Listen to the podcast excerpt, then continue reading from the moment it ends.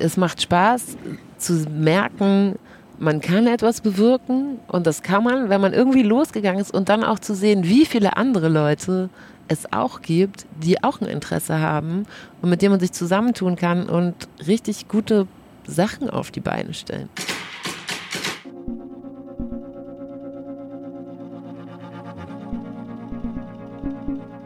Hallo und herzlich willkommen zu einer neuen Folge von Unterwegs mit dem Podcast von DB Mobil.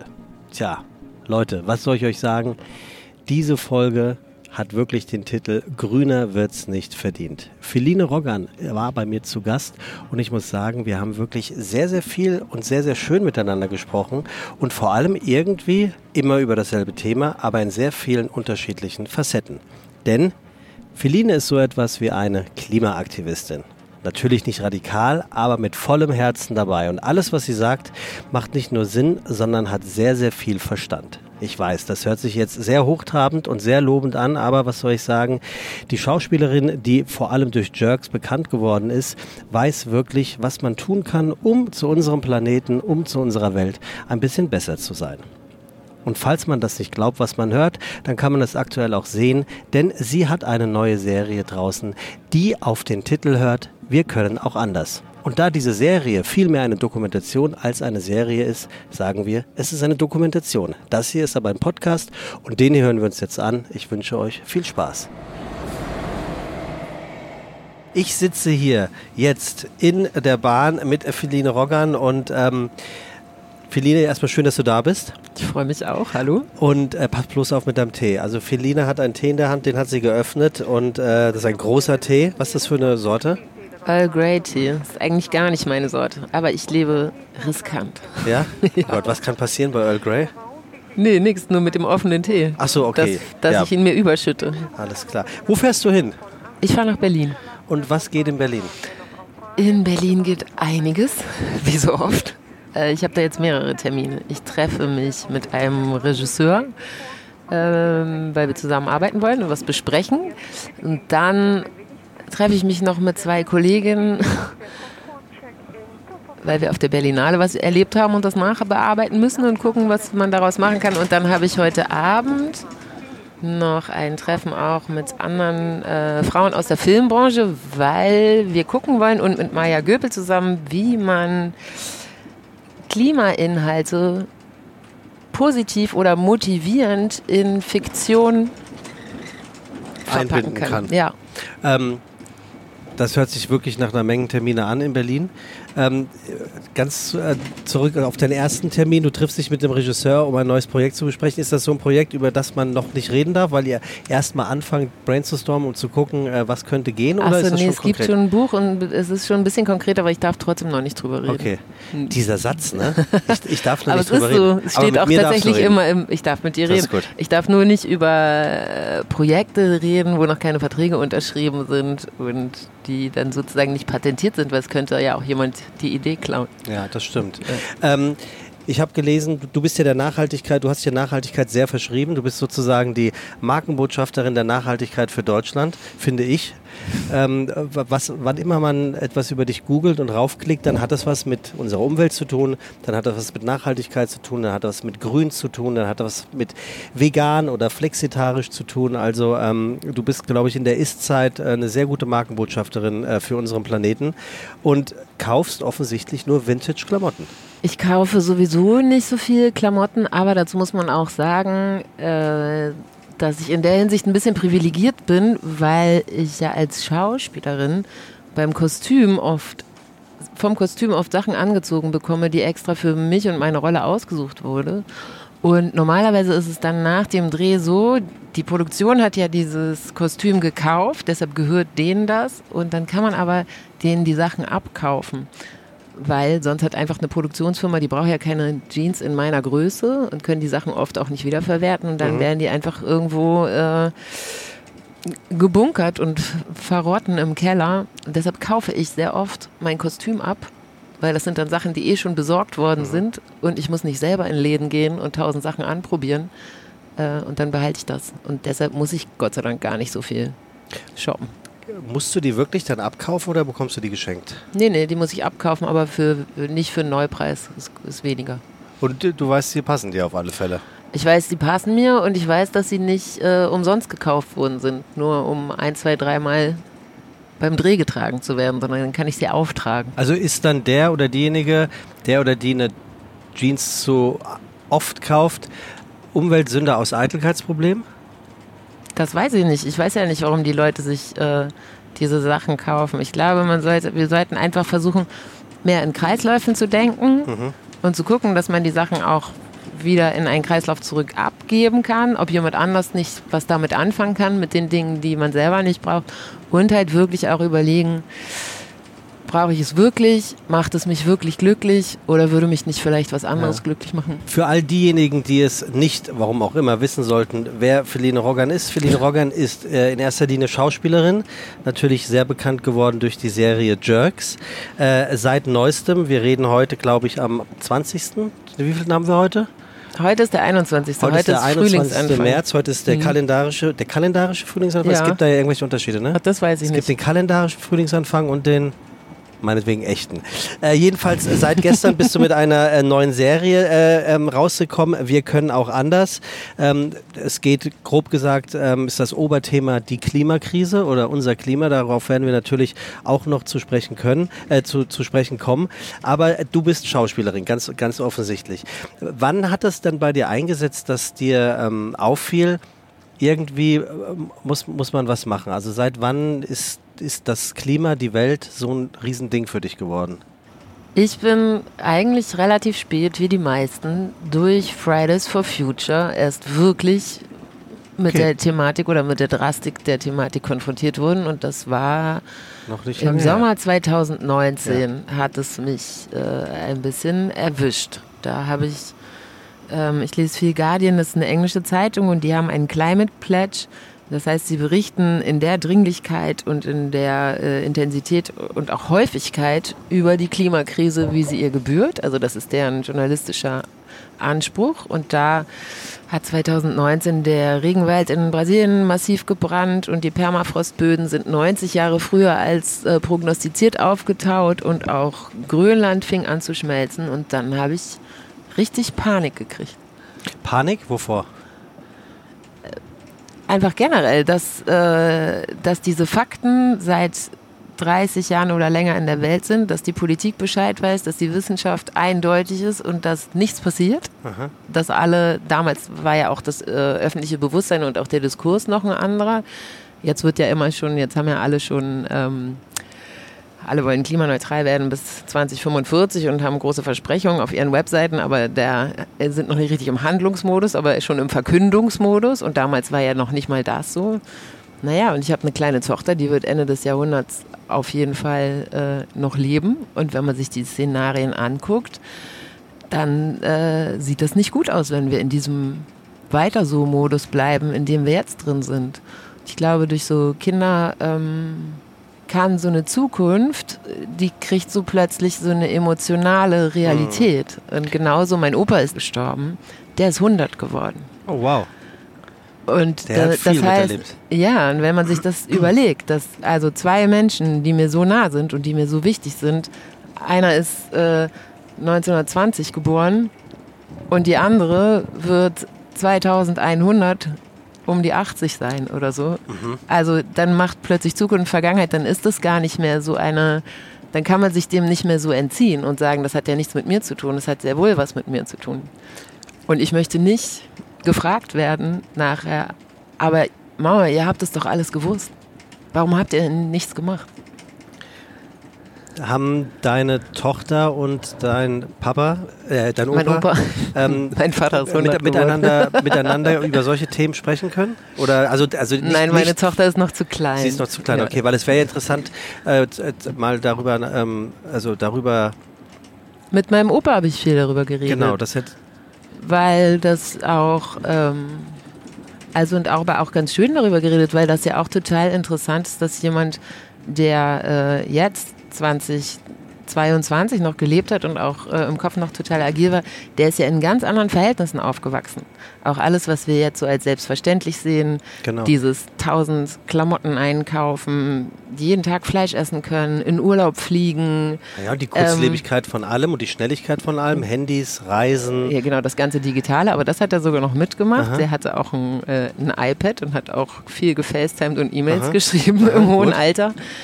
Aber alles, worüber jetzt auch so vehement diskutiert wird, dass das wie so ein Grundrecht ist, das hat der in seiner Kindheit ja gar nicht gehabt. Und das haben ja ehrlich gesagt noch nicht mal meine Eltern gehabt. Also diese Fülle, vor der wir jetzt stehen und in dieser ganzen immer Verzichtsverbotsdebatte sind ja, das ist, gibt es ja das meiste ja erst seit einer Generation eigentlich.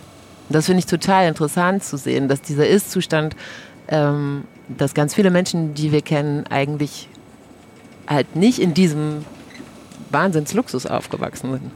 Hat er auch, ähm, hat dein Opa Vorwürfe gemacht der, der heutigen Zeit? Also man hört es ja immer wieder, dass vermeintlich ältere Leute darüber sprechen, dass wir ähm, jüng, vermeintlich jüngeren Leute nicht mehr die Augen vom Mobile nehmen können oder dass wir, dass uns alles so einfach gemacht wird. Wir können hier einen Roller mieten und wir können da ein Auto mieten und äh, wir laufen schon lange nicht mehr ähm, und so weiter und so fort. Auch, auch die Qual der Wahl der unendlichen Möglichkeiten. Mhm wenn jemand 100 geworden ist, hat er ja nun wirklich alles miterlebt, was, was es gibt. Wir beide ja. haben in unserem Alter alles miterlebt, was die Digitalisierung und Co. angeht, aber er ja auch noch alles davor. Wie, wie hat er darüber gesprochen?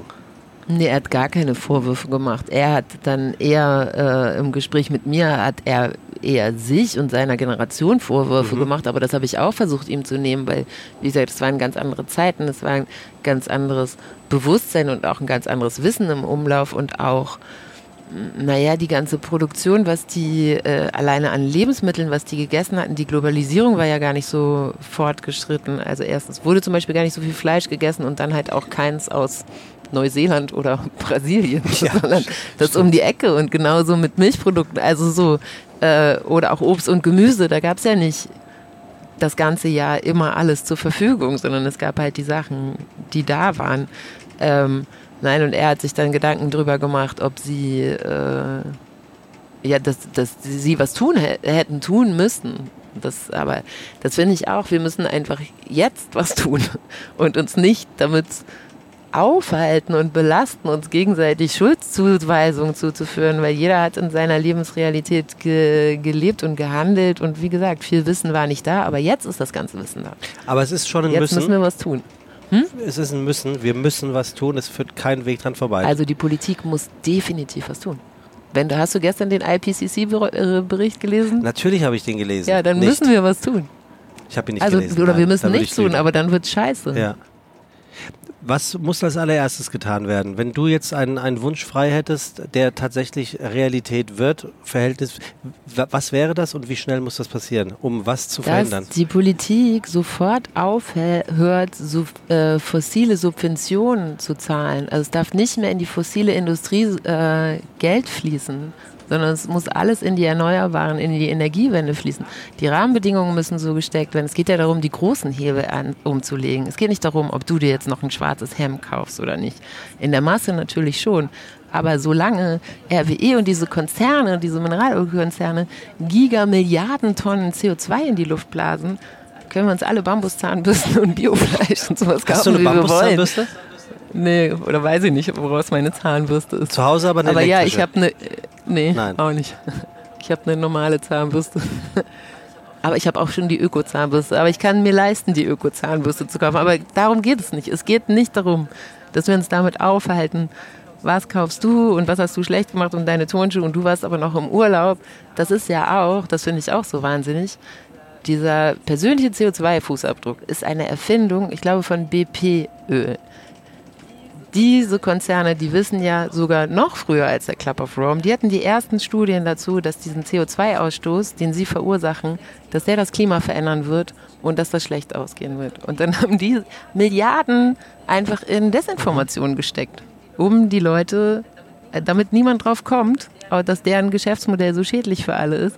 Und der, die haben sich auch ausgedacht, diesen persönlichen CO2-Fußabdruck, damit wir, das ist das, was jetzt die ganze Zeit passiert und auch in Interviews und auch sonst, damit beschäftigt sind, uns gegenseitig Schuld zuzuweisen, und keiner dahin guckt und auf die zeigt, dass die eigentlich die Verursacher dieser Krise sind, in der wir alle drinstecken. Also ich habe ja natürlich ein bisschen was über dich gelesen und da konnte man den Eindruck äh, gewinnen, dass das, was dort steht, tatsächlich so ist. Du kennst dich damit aus. Jetzt sitzen wir hier und ich höre dir zu und du redest vom Club of Rome und du redest von Nachhaltigkeitsberichten und ähm, von dem großen CO2-Fußabdruck, was das eigentlich ist. Also ich würde jetzt sagen, ja, ähm, Feline weiß tatsächlich, wovon sie spricht.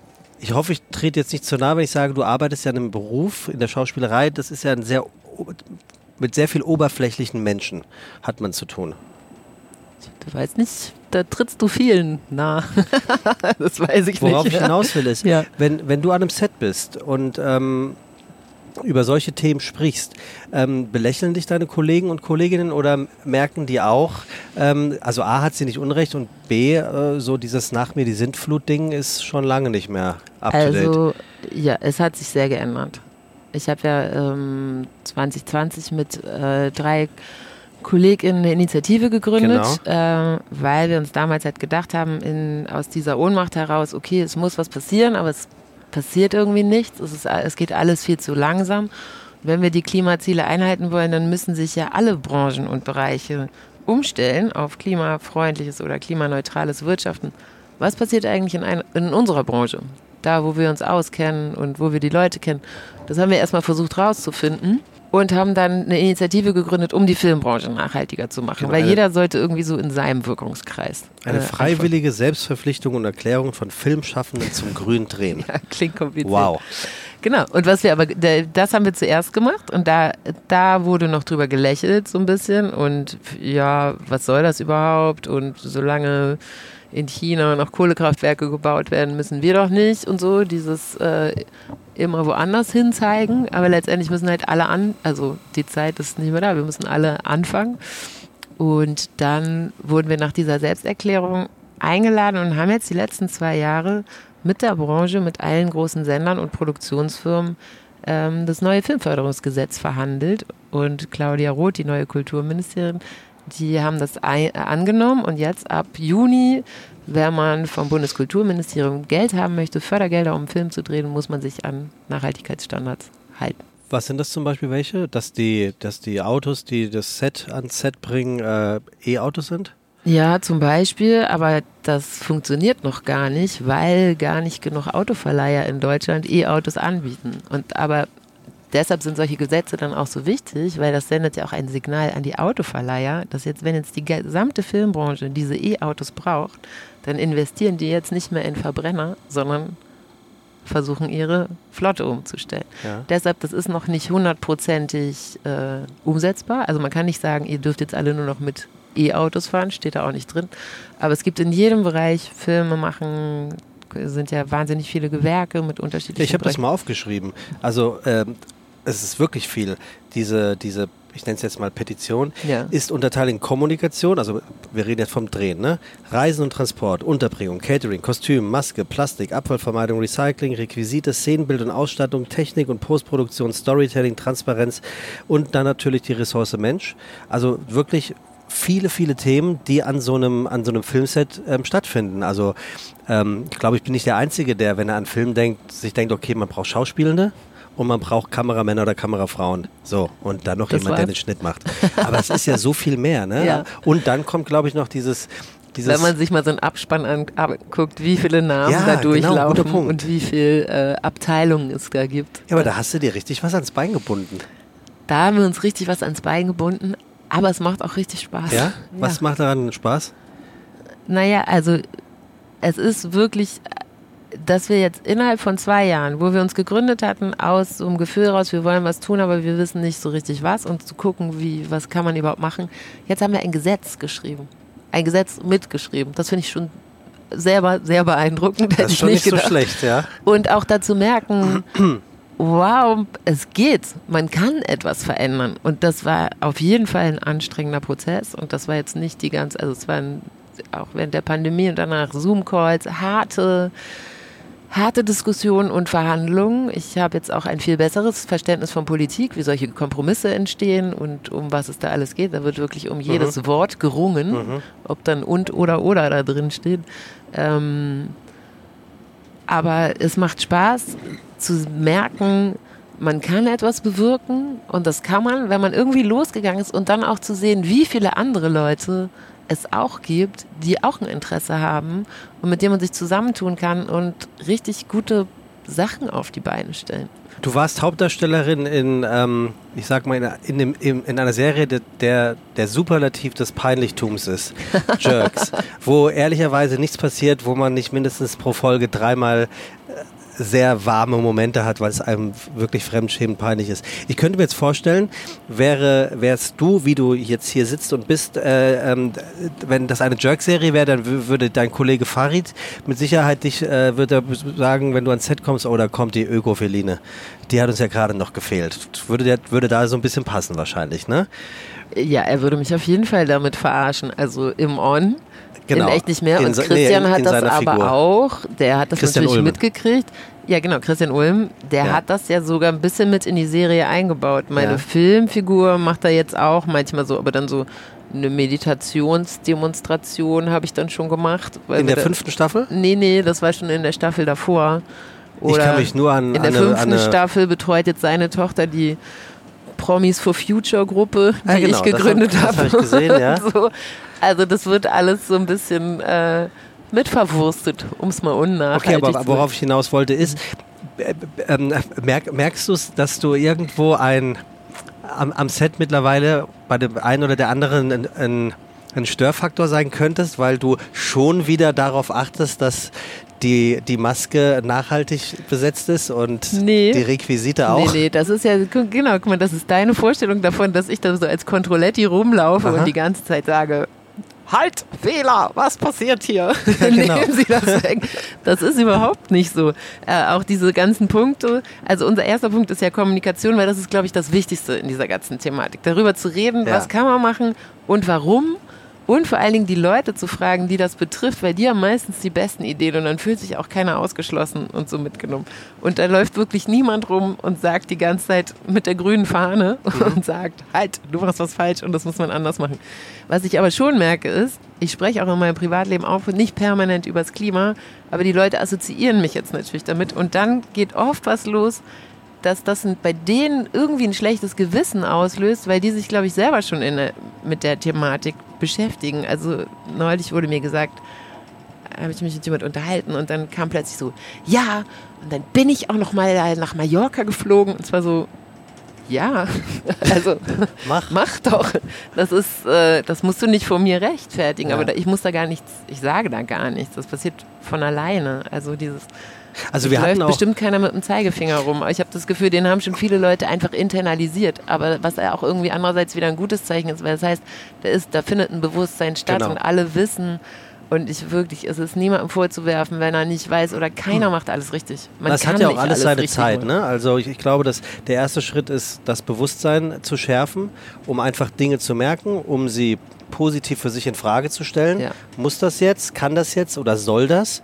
Um dann vielleicht im nächsten Schritt äh, darüber zu entscheiden. Es ist ja auch so ein bisschen eine Generationsfrage. Also wer will es, um dann dein, dein Großvater nochmal reinzuholen, wer will es einem 80, 90-Jährigen verübeln, wenn er ein paar Jahre länger braucht, sich etwas neu anzugewöhnen, weil es jetzt nun einfach so ist. Und wer will es der Fridays for Future Generation verübeln, ähm, dass sie genau wissen, dass man es jetzt so macht. Sie kannten es ja nicht anders. Ja. Ne? Also Benno Fürmann hat hier neulich im Podcast darüber gesprochen. Ähm, Der hat auch bei uns unterschrieben. Genau. Und hat auch bei, mitgemacht Ah. auf der Berlinale bei der Aktion. Genau, das habe ich, hab ich gesehen, auf diesem Medienboard war das. Ne? Und ähm, er hat ja auch gesagt, äh, man muss sich die Frage ja trotzdem stellen dürfen, darf ich jetzt diese Welt nicht mehr bereisen und erleben? Also das wäre ja auch nicht das Richtige zu sagen, ich bleibe jetzt nur noch dort, wo ich ähm, mit einer Bahn oder dem Fahrrad hinkomme. Ähm, d- dann wirst du vielleicht viele Schätze dieser Welt nicht erleben.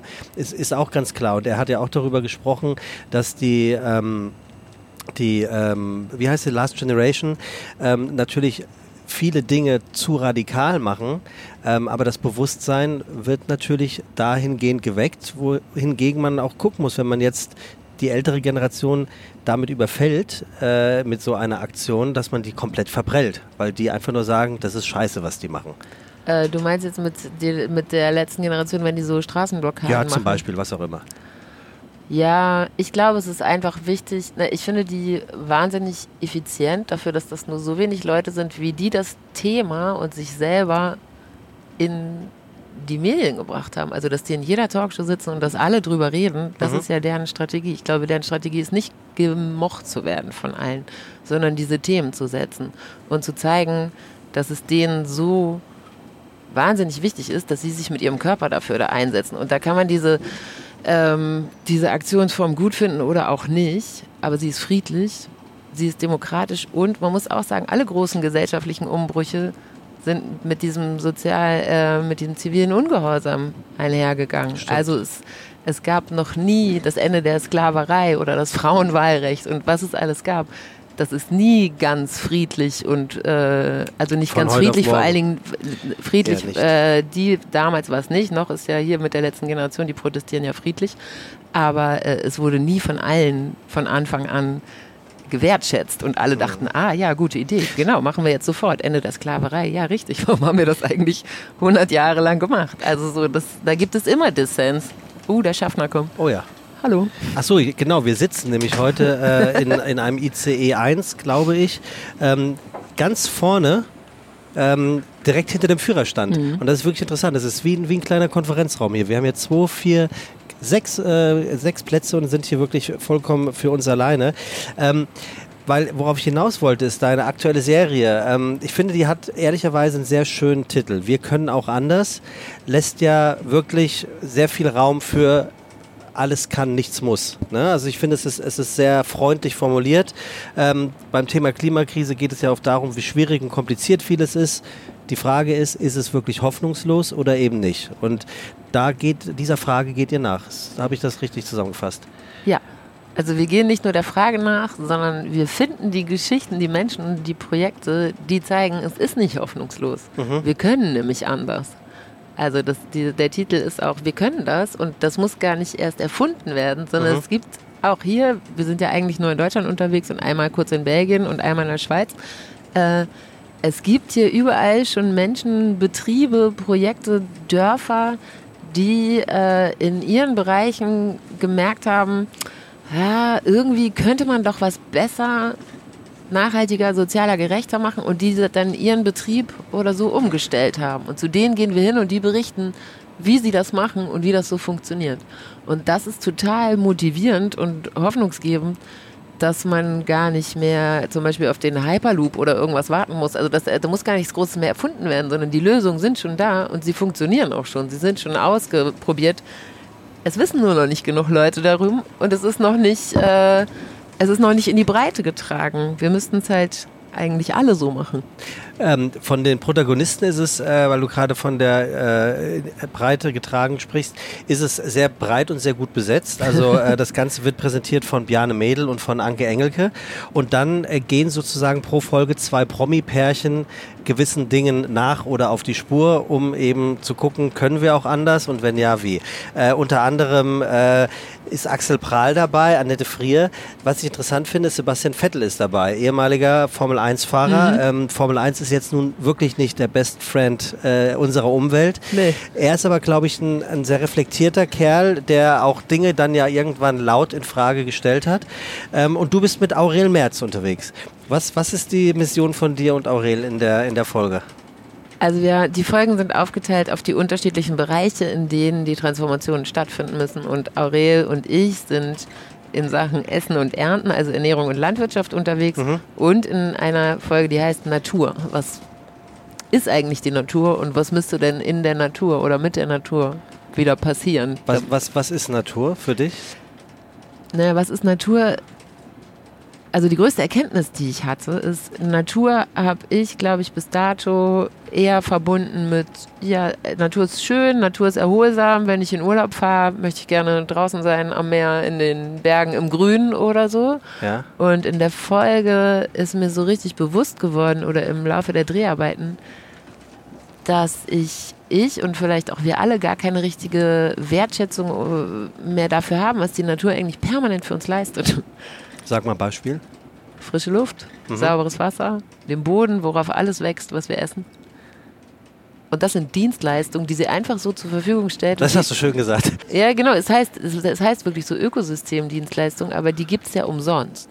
Und Ja. die werden auch so angesehen, als wären die einfach endlos, als würde das immer so weitergehen und als wären die gratis.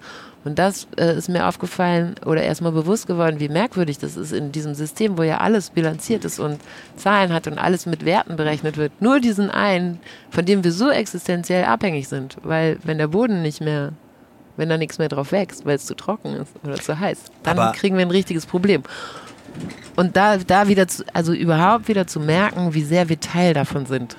Wenn, wenn jetzt der Sup- Supermarkt-Ökosystem, wenn ich da jetzt reingehe, ist, Was heißt Supermarkt? ja, pass auf, ist, ist die frische Luft wirklich ein auslaufender Posten? Nein, aber ich meine zum Ver durch Verkehr und sowas, äh, durch Feinstaubbelastung, Industrie, also wir verschmutzen die Luft. Ja. Und wenn wir die Bäume nicht schützen, die die Luft für uns filtern und wieder sauber machen, auch in der Stadt, wenn zum Beispiel die Stadtbäume gehen jetzt ein, haben wir gelernt, weil die zu sehr einbetoniert sind, weil es nicht mehr regnet, weil es zu trocken ist, dann wird es in der Stadt super heiß durch den ganzen Beton und die Luft wird natürlich viel schlechter und das wird, hat gesundheitliche Schäden für uns Menschen. Also auch Und sonst geht man, gehe ich an so einem Stadtbaum vorbei und denke, ja, Hundeklo, kann man sein Fahrrad dran anschließen, aber ich habe halt keine Ahnung davon oder hat es nicht mehr so, was die eigentlich für uns tun und, und wie sehr wir auf die angewiesen sind. Also auch Wertschätzung, Ja, absolute Unbedingt. Wertschätzung. Mhm. Und ähm, wie, wie geht das in der Folge weiter? Also ähm, als kleiner Teaser, um, um um natürlich mal reinzugucken. Äh, wir können auch anders, ich glaube, in der ARD-Mediathek ist es genau. zu sehen, ne? Das ist ab jetzt in der ART-Mediathek zu sehen. Und wir sind dann immer zu zweit, äh, haben uns so einen Bereich angeguckt und dann den so unterschiedlich aufgeteilt. Also bei der Natur waren wir im Moor, wir waren, äh, ich war in einem gesunden Wald und in einem nicht so gesunden Wald und wir haben uns Gesund die im Sinne von, die Bäume sind ein gesunder Mischwald und der, ich weiß nicht, was ich äh, eher an Wald kenne, sind meistens so Nadelwälder, die schon so relativ trocken sind, wo eigentlich immer nur dieselben Bäume drin stehen und viel jetzt auch umgekippt ist bei dem letzten Sturm und also trocken geworden ist. Und dann äh, haben wir ein Unternehmen be besucht, die heißen Woodify zum Beispiel und was die machen ist, dass die Waldflächen pachten deutschen Wald und den Wald einfach unberührt stehen lassen. Das heißt, das Holz nicht ernten und verkaufen. Und dieser Wald, der speichert dann wahnsinnig viel CO2, bringt Kühlung, Wasserklärung, Luftverbesserung und das können dann, äh, das wird von den Gemeinden gepachtet und an Unternehmen verkauft. Das ist dann so ein Zertifiza äh, Zertifikatehandel, CO2-Ausgleich. Aber das ähm, gewährleistet, dass dieser Wald in Ruhe gelassen werden kann, dass der da so steht und seine Arbeit machen kann weiter. Und so einen hatte ich einfach lange nicht gesehen. Guck doch mal aus dem Fenster da. Der sieht nicht so gesund aus, der Wald. Ja, wir, wir fahren gerade von Hamburg nach Berlin und äh, sehen Wald neben uns. Ja, aber also du sagst jetzt, der sieht nicht so gesund aus. Ich sehe ein paar? Birken. Ja, nee, also wenn ich ganz ehrlich bin, sehe ich es vielleicht noch nicht. Vielleicht sehe ich das. Vielleicht sehe ich das ab, ab heute ein bisschen anders. Ich hatte gerade den Gedanken, als ich dir so zugehört habe, ähm, dass da ja wirklich schon ein, ein toller ähm, Change stattgefunden hat. Denn normalerweise ist es ja so, dass die Kinder ihren Eltern die Dinge aufzeigen. Mhm. Und im Idealfall nehmen die Eltern das ernst und finden das auch nicht altklug, sondern sagen, Mensch, ist ja toll, dass mein Kind ähm, so denkt. Ich dachte gerade, ähm, für deine Tochter muss es ja auch toll sein zu sehen, dass ihre Mutter ähm, das schon anfängt, komplett anders zu sehen und anders zu leben und sogar ja vorzuleben. Das heißt, äh, ihr seid dann ja, ihr seid ja doppelt umweltaktiv. Wahrscheinlich. Also für sie ist es dann halt eine Selbstverständlichkeit. Genau. Ja. Ich habe gehört in irgendeinem Podcast, du hast erzählt, sie hat sich gerade entwurstet. Ich fand das Wort, das, das Lied, äh, das Lied, ich fand das, das Wort wirklich toll. Das war ihr Wort. Ja, ja. finde ich schon gut.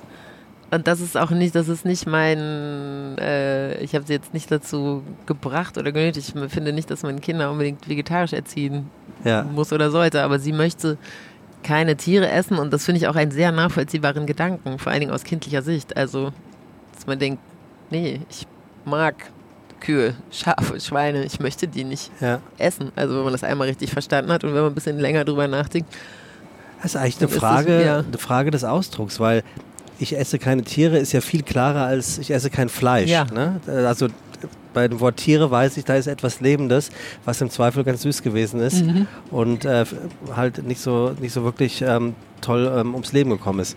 Okay, und das, das heißt, habt, habt, habt ihr viele Umweltthemen, du und deine Tochter zu Hause? Sie bekommt es, glaube ich, schon mit. Also, aber ich spreche jetzt nicht mit ihr die ganze Zeit darüber, aber sie kriegt das natürlich mit und sie hat so ein, ich glaube, das ist Kinder, aber das sehe ich auch bei den Kindern von meinen Freunden und generell bei der jüngeren, bei der jüngeren Generation, dass die das, also das ist ja jetzt die sehr junge Generation, aber auch eine Freundin von mir, die hat äh, Schwestern, die sind so Anfang 20 und da geht es vielen nicht gut. Die haben so Zukunftsängste, also die, es ist ja überall in den Nachrichten. Man kriegt es schon mit. Ich glaube, meine Tochter kriegt jetzt, sie hat jetzt so eine Selbstverständlichkeit in, wir fahren mit dem Fahrrad, wir trennen den Müll, man kauft Biofleisch oder versucht es und ähm, isst nur wenig und so diese ganzen Sachen. Oder zum Beispiel auch ähm, nicht neue Klamotten kaufen, sondern sie findet es überhaupt nicht schlimm. Sie fragt immer, wenn sie was kriegt, von wem habe ich diese Hose? Weil gerade bei Kinderklamotten kann man ja so, die wachsen ja so schnell. Da, kann man, da tauscht Also man die halt. Kinder, nicht die Klamotten. Genau, die Klamotten eben nicht, aber dann Ja. tauscht man halt mit Freunden, die auch Ja. Kinder haben und sagt, hier, rausgewachsen, braucht ihr das? So. Naja, früher, als, als ich äh, aufgewachsen bin, war das ja eher noch uncool. Heute ist es, glaube ich, wirklich, äh, ist es angekommen, Das dass dieses geändert. Sharing wirklich vollkommen okay ist. Wie viele Freunde und Freunde in meinem Freundeskreis, die Kinder bekommen haben, ähm, sagen ganz normal, ey, kauf doch nicht was Neues für dein Neugeborenes, du kriegst das von meinem Kind oder von Ja, meinem ja, Sohn. eben, das Ne? meine Es, ich. es ist überhaupt gar kein Status. Im Gegenteil, doch, es ist fast Status geworden, zu sagen, ey, ich habe das weitergegeben. Ne? Ja. Ist tatsächlich ein Es hat auch wirklich viele Vorteile. Also man möchte es ja auch gar nicht alles zu Hause dann noch aufbewahren. Aber das kenne ich nämlich auch von, noch von meiner Mutter eher, dass sie es immer total doof fand, von ihren Geschwistern Sachen auftragen zu Ja, müssen. genau, ich bin Sandwich-Kind, ich hab's gehasst. Ja, genau. Das, da hatte das eher was, mh, ja, was Negatives Total. und was Wertloses. Und das ist jetzt weg. Das meine ich, wenn meine Tochter fragt, von wem habe ich Ja, die? stimmt. So, das ist für sie eher was Positives und auch was ganz Normales. Ja, ähnlich ist es dann ja auch, du hast es eben gerade auch angesprochen, äh, mit dem mit, mit Fahrradfahren. Also, ähm, dass man sagt, dass man von A nach B das Fahrrad nimmt, ist schon lange nicht mehr so uncool ähm, oder mit, dass man zu Fuß geht, wie es früher gewesen wäre. Also auch die, bei der Bahn ist ja auch so, die Verkehrswende wird logischerweise auch hier vorangetrieben. Wir haben im Vorfeld kurz drüber gesprochen, wir sind beide Fan von diesem Transportmittel. Ja. Es macht vor allem innerdeutsch einfach ganz viel Sinn. Ähm, die, die Deutsche Bahn hat zum Beispiel die DB Rad-App oder Rad Plus App heißt sie sogar, ähm, was ich wirklich geil finde. Die, die bieten äh, ähm, ähm, Fahrradreparaturservice an, das nennt sich, glaube ich, DB Rad Fix. Es gibt die Fahrradservicestation, wo du dein Fahrrad quasi im Handumdrehen wieder fit machen willst. Also es wird auch immer mehr angeboten. Mein, normal, mein privates Fahrrad kann ich an so einer DB-Station wieder Genau, fix machen. ja. Oh, also da. Da, da reden wir dann, da, also ich, ich gehe davon aus, man redet dann davon, dass du einen Platten reparieren kannst Mhm. oder dass du es aufpumpen kannst. Ne? Aber all, all diese Dinge, die ja vor allem in den Ballungsräumen mehr und mehr kommen, ähm, und dann kannst du, also unter bahn.de slash Fahrrad kann man sich das alles reinziehen, aber du kriegst dann zum Beispiel auch die Möglichkeit, gefahrene Kilometer, die du durch die App, glaube ich, tracken kannst, dann halt gegen Prämien einzutauschen. Also Ah. du wirst natürlich auch dann gerade von den Big Playern ähm, Gott sei. Dank mehr Mhm. und mehr dahin getrieben, auch ähm, also ich möchte jetzt den großen Flugzeuggesellschaften nichts unterstellen. Ich glaube, da dauert es noch lange, bis eine Fahrrad-App kommt. Aber, aber dass so ein Unternehmen wie die Bahn zum Beispiel sagt, äh, wir bieten neben unserem Hauptverkehrsmittel noch die anderen Verkehrsmöglichkeiten an, um eben diese starke Schiene, so heißt ja das Nachhaltigkeitsprogramm der Bahn, äh, voranzutreiben. Ja, man kommt dann ja auch in der Stadt an und muss dann ja noch weiter. Und jetzt zum Beispiel in Berlin habe ich natürlich jetzt hier kein Fahrrad, aber ich finde es total gut, das dann zu nutzen. Oder auch, dass das City-Ticket, dass das da mit drin ist, dass man dann mit der, mit der U-Bahn oder mit der Ja. S-Bahn weiterfahren kann. Hast du privat ein Auto? Wir haben einen VW-Bus, Oha.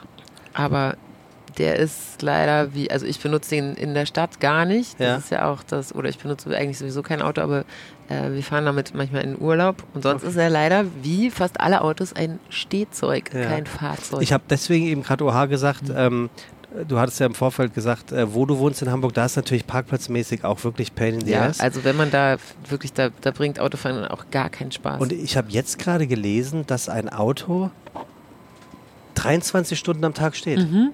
Das, das hat, das hat, da habe ich wirklich drüber kurz nachgedacht. Und das stimmt. Ich Ja. habe wirklich überlegt, wie oft fahre ich Auto und wofür nutze ich es. Und ich nutze es nur in der Stadt. Also ich nutze es ja, nicht- ich fahre ja Bahn sonst, Ja. wirklich.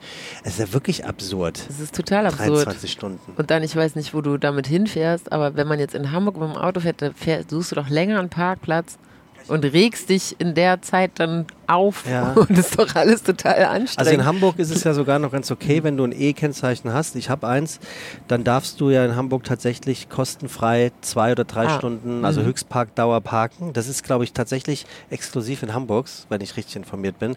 Aber es stimmt natürlich. Es ist, es ist, es ist völlig absurd. Für all diejenigen, die Jerks tatsächlich nicht kennen sollten, ähm, erstmal absolute Guck-Empfehlung. Kannst du das in ein, zwei Sätzen beschreiben oder, oder zusammenfassen? Worum es bei Jerks geht, es geht eigentlich um zwei Typen. Fari und Christian heißen sie. Die sind Freunde und die verursachen permanent unmögliche Situationen. Und anstatt sie aufzulösen und versuchen, sie zu harmonisieren oder wieder auszugleichen, entstehen immer Strudel von wirklich von Peinlichkeit und unangenehmen, unglaublich fremdschämenden Situationen, aus denen keiner wieder rauskommt.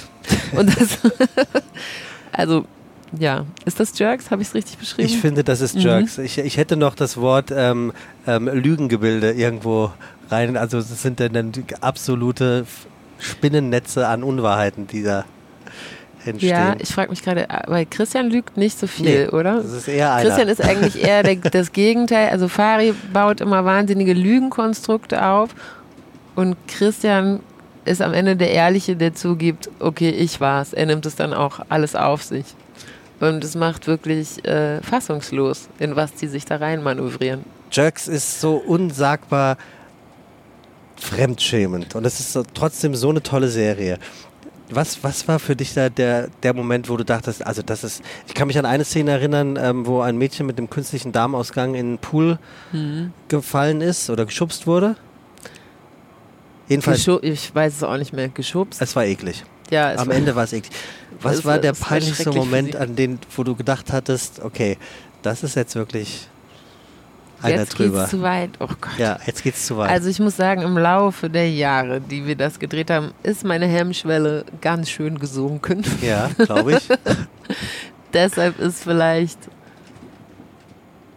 ich weiß es nicht mehr, was der peinlichste Moment ist. Der peinlichste Meine Figur ist ja oft die, die gar nicht so sehr in die peinlichen Momente reingezogen wird, sondern damit konfrontiert wird. Ja, du also musst ich ja fand aushalten. schon, Fari hat in der ersten oder äh, zweiten Staffel, weil er eifersüchtig war, dass ich mit meinem Neffen in die Badewanne gehe, hat dann der Tochter von einer Freundin von Feline 10 Mark gegeben, damit sie mit ihm badet, um ihr eines reinzuwirken. Und das ist dann schon schwierig, sich zu überlegen, wie würde man denn jetzt darauf reagieren? Stell es mal vor. Deine Freundin bezahlt dem Sohn von einem Freund von dir einen Zehner, damit er mit ihr in die Badewanne steigt, nackt, um dir eins reinzuwirken.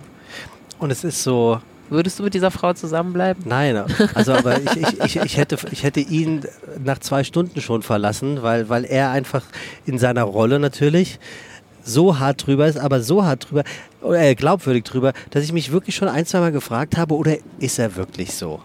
Kann er, wird er ja nicht sein, kann er ja nicht sein. Aber es ist ja, ich finde, ich finde nämlich, dass, dass er die Königsdisziplin in dieser äh, Serie hat, weil er setzt immer noch mal ein mit seinem Ego halt drauf, ne? weil er immer so ein fast Also er irgendwie Minderwertigkeitsproblem hat. geschafft, und das ist wirklich eine Kunst, immer ein bisschen charmanter zu sein als die Arschlochigkeit, die er Mhm. da an den Tag legt, weil er ist ja wirklich so fies ähm, Ja. und opportunistisch. Auch zu dir übrigens. Ja, aber auch zu seinem Freund. Ja. Warum sind die noch befreundet? Das ist ja bei Jerks, das muss man so machen. d- Es hat ja alles keine Konsequenzen. Nach der Folge ist Schluss und wir setzen wieder bei Null an. Und wir haben uns aber auch, also ich glaube, es gibt tatsächlich auch so Paare, die wie so eine Vereinbarung haben, dass es ein Bild gibt, was sie voneinander haben und der Rest wird einfach Jetzt im echten verdrängt. Leben meinst du? ich glaube, sowas, also Jerks ist natürlich überspitzt, aber so die, meine Rolle, Feline, die weiß schon, was Fari für ein Typ ist. Aber sie will es nicht wissen. Die beiden sind das Paar, es gibt diese Vereinbarung und der Rest, den nimmt sie nicht wahr. Außerdem wird ja ihre Geschichte in der Serie nicht so sehr erzählt, aber ich denke mir meinen Teil. Wer mit so jemandem zusammen ist, muss auch richtig einen an der Marmel haben. Ich habe mich gefragt, was die, was die Message von Jerks ist. Ist Jerks eine pure Unterhaltungsserie oder wollt, wollt ihr mit Jerks tatsächlich eine, eine Message aussenden? Welche Message hättest du denn verstanden? Naja, was ist also denn bei dir angekommen? das, was du jetzt gerade gesagt hast, da wäre ich nicht drauf gekommen, aber das finde ich klingt jetzt gar nicht so unlogisch. So unter jedem Dach ein Ach, ne, sagt man ja. Ja. Ja, also ich glaube, es hat natürlich alles so einen wahren Kern. Und ich finde auch äh, jetzt Faris Figur zum Beispiel ist im Laufe der Jahre äh, ist es ja noch viel offensichtlicher geworden, also wie, wie fies der ist und wie, wie ätzend. Und der hat ja wie wirklich so eine Persona entwickelt, die aber so Trump-mäßig sich alles erlauben kann.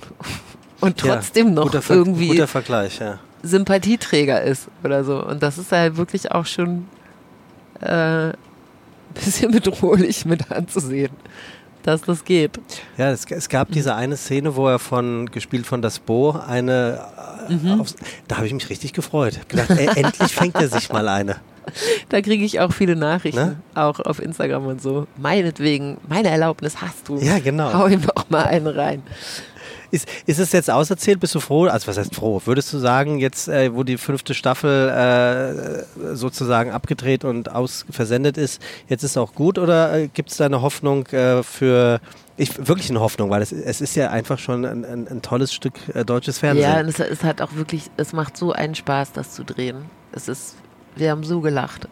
Wir Also- wirklich so tot gelacht bei den Dreharbeiten. Nur noch mal für unsere Ja. Zuhörenden, die es vielleicht nicht wissen. Es ist wirklich so, ihr bekommt kein Drehbuch, sondern ihr bekommt ein Blatt Papier, da steht so ein bisschen drauf, was wohl passiert und der Rest ist Also improvisiert. es steht schon, es gibt halt keinen geschriebenen Text, aber es gibt einen Plot. Es ist schon klar, was passiert. Und dann lässt uns aber Christian, also wir improvisieren halt den Text und Christian lässt uns eigentlich relativ frei machen und dann entwickeln sich Sachen, die nicht auf dem Papier stehen. Aber es ist ja so, dass so eine Jerks-Folge ist nur 30 Minuten lang. Mhm. Und manchmal, also am Anfang haben wir Szenen gedreht, die teilweise, da war so ein Take, also von Bitte bis Danke, 45 Minuten. Oh. Das ist halt eine wahnsinnige Schnittarbeit, die der Ja. da dann nachher. und der ist sehr perfektionistisch. er ist man. super perfektionistisch. Deshalb ist das so ein bisschen runtergedimmt. Aber also es ist schon ziemlich genau geplottet, weil es passiert ja auch immer ganz schön viel in so einer Folge, was passieren soll. Aber die Worte dazu, die müssen wir selber finden. Was für eine Herausforderung Mhm. eigentlich. Also das ist ja dann wirklich noch pure Schau Schauspielerei. Du kommst ja auch von der Bühne, ne? Du hast auch Theater gespielt. Ich habe auch Theater gespielt, aber eigentlich schon immer mehr gedreht als. Also ich war jetzt noch nie fest in einem Ensemble zum Beispiel. Aber ich spiele. Seit Corona habe ich leider kein Theater mehr gespielt, Aha. aber davor eigentlich immer ein, ein Stück im Jahr gemacht. Feline, ich habe ähm, immer was für meine Gäste dabei und ich habe auch für dich was dabei. Und ich habe das erste Mal für einen Gast, nämlich für dich, zwei Sachen dabei, weil ich konnte mich nicht entscheiden. Ich habe gelesen, dass du Tee- und Kaffeetrinkerin bist, Ja. beides auf einmal. Ja. Und ich habe mich entschieden, ich bringe dir einen Tee mit, weil ich auch die Verpackung so schön finde. Die ist wirklich sehr schön. Ich ähm, hoffe, Pure Prana. so. Toll, danke. Und dann Sieht sehr hübsch aus. habe ich äh, von meiner besten Freundin Niki Vor allem der. Ja, das äh, bin ich, wer, wie ich du. Yoga mache. ähm, er hat gesagt, guck mal, das wäre noch was. Ich glaube, so wie ich Feline einschätze, könnte dir das gefallen. 100 Tipps, Energiesparen und Klimaschützen in einem Buch, was einfach sehr schön, ähm, was sehr schön, äh, ja, wie sagt man denn, angefertigt ist, ein schönes Layout hat. Ein schönes schöne Layout, Haptik. eine schöne Haptik auch. So, Hanf macht happy ist der erste Tipp, den ich aufschlage. das ist der 19. Aber der erste, den ich Ach so, aufschlage. okay, ja, mach dir mal Gedanken. Moore haben einen positiven Einfluss auf das Klimasystem und die Artenvielfalt. Das kann man in unserer Serie auch sehr gut äh, nachgucken. So, Moore sind sehr, sehr wichtig.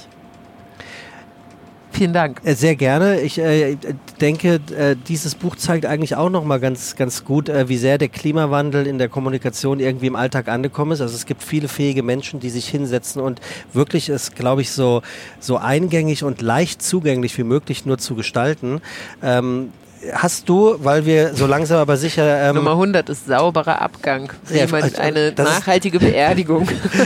das ist unser Stichwort. Das Davon wusste ich noch nichts. Ist fast, ist, ist, ist fast, ein Folgentitel für Jerks, Jerks finde ich. Sauberer ja. Abgang. Da, und da denke ich wahrscheinlich eher an, äh, bei Jerks eher an eine Abtreibung. Ne? Wahrscheinlich wäre das dann der saubere Abgang. Achso, guck mal, daran da habe ich jetzt nicht gedacht. Ich finde das schon nicht schlecht, vor allen Dingen jetzt, wenn es jetzt die letzte Staffel war, einen sauberen Abgang ja. hinlegen. Aber habe ich dir die Frage eigentlich schon beantwortet? Weil ich finde es. Nee ich glaube, es ist der richtige Zeitpunkt. Christian hat den richtigen Zeitpunkt, um jetzt mal eine Zäsur zu machen und dass sich das vielleicht nochmal setzt und dass man überlegt, wie kann man das neu ansetzen, weil ich finde auch der Zeitgeist hat sich auch in den fünf Jahren, in denen wir das gedreht haben, ein bisschen gewandelt. Ja, klar. Und mal gucken, wie man äh, Jerks vielleicht noch ein bisschen anders oder ja, wie man das mitnehmen kann. Ich glaube, er hat einfach den richtigen Zeitpunkt gefunden, um da jetzt mal äh, zumindest eine Pause einzulegen. Und ich würde mich aber sehr freuen, wenn wir das, wenn wir nochmal zusammenkommen. So, und äh, Feline, ich habe mir hier was ausgedacht und zwar, äh, ich habe einen Fragebogen dabei. Das ist ja. äh, kein Fragebogen, den ich mir ausgedacht habe, sondern der gute Marcel, Marcel Proust. Genau, ja. der gute Marcel Proust. Und ähm, ich gehe da immer, also mit mein, richtig viele Fragen. Ich gehe da immer mit meinem Finger drüber und äh, mein so, Gast ja. darf äh, einfach Stopp. Stopp sagen. So, und heute kommt die Frage: Wärst du lieber Supermodell oder Philosoph? Philosophin. Ja, oder, oder ja. Philosophin. Supermodell bist du ja schon, du warst ja auch Modell. Ich war Model, genau. Übrigens habe ich mir da gerade von einem befreundeten Fotomodell äh, erzählen lassen, dass den Modellen immer unterstellt wird, sie würden äh, Klamotten vom Set klauen. Wirklich? Oder vom Shooting. Das war, ich war ja äh, wirklich noch in, in alten Zeiten Modell. Ja. Ich war sozusagen ein Analogmodel noch vor der die, vor Sekunde, der Film ist leer, ich muss wechseln. ja, wirklich. Ja, ja. Und mit Polaroids und warten, bis die fertig sind und nachher auch Kontaktbögen angucken und auch die Bearbeitung war auch gar nicht möglich. Ähm, also ja, Supermodel kenne ich schon. Ich glaube, Philosophin sein, stelle ich, ist interessanter.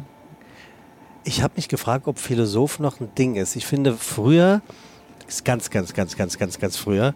Da hätte man nur noch gesagt, äh, oh, Philosoph. Aber heute hört sich das an wie so ein Komikerberuf so ein bisschen. Oder? Weißt du, was ich meine? Ja, ich finde es eine, es hat einen komischen Klang, wenn man sich ja, selber so genau, bezeichnet. Genau, ja. Aber Supermodel ist auch komisch. Was, ja, stimmt auch. Ich bin Supermodel. also, du wärst gerne Philosophin. Ich wäre lieber Philosophin. Mit welchem Schwerpunkt? Siehst du, ich bin keine, deshalb bin ich schon überfordert. Du kannst ja was aussuchen. Nein, ich, ich finde, Philosophin klingt einfach wahnsinnig beeindruckend. Ich weiß nicht, was mein, äh, was, also ich finde den Mensch schon sehr interessant an sich und wie er mhm. so funktioniert und warum wir so handeln, beziehungsweise wahrscheinlich jetzt, wo ich ja eh schon in der Nachhaltigkeitskiste so tief drin stecke, warum wir nicht handeln, obwohl trotz besseren Wissens. Sehr gut. Obwohl wir so eine intelligente Spezies sind. Wir müssen so ein ganz klein bisschen zum, zum Schluss kommen, leider. Ähm, Glaubst du, wir sind auf dem richtigen Weg oder, also wir, wir sind nicht verloren, oder? Nein, wir sind auf gar keinen Fall verloren.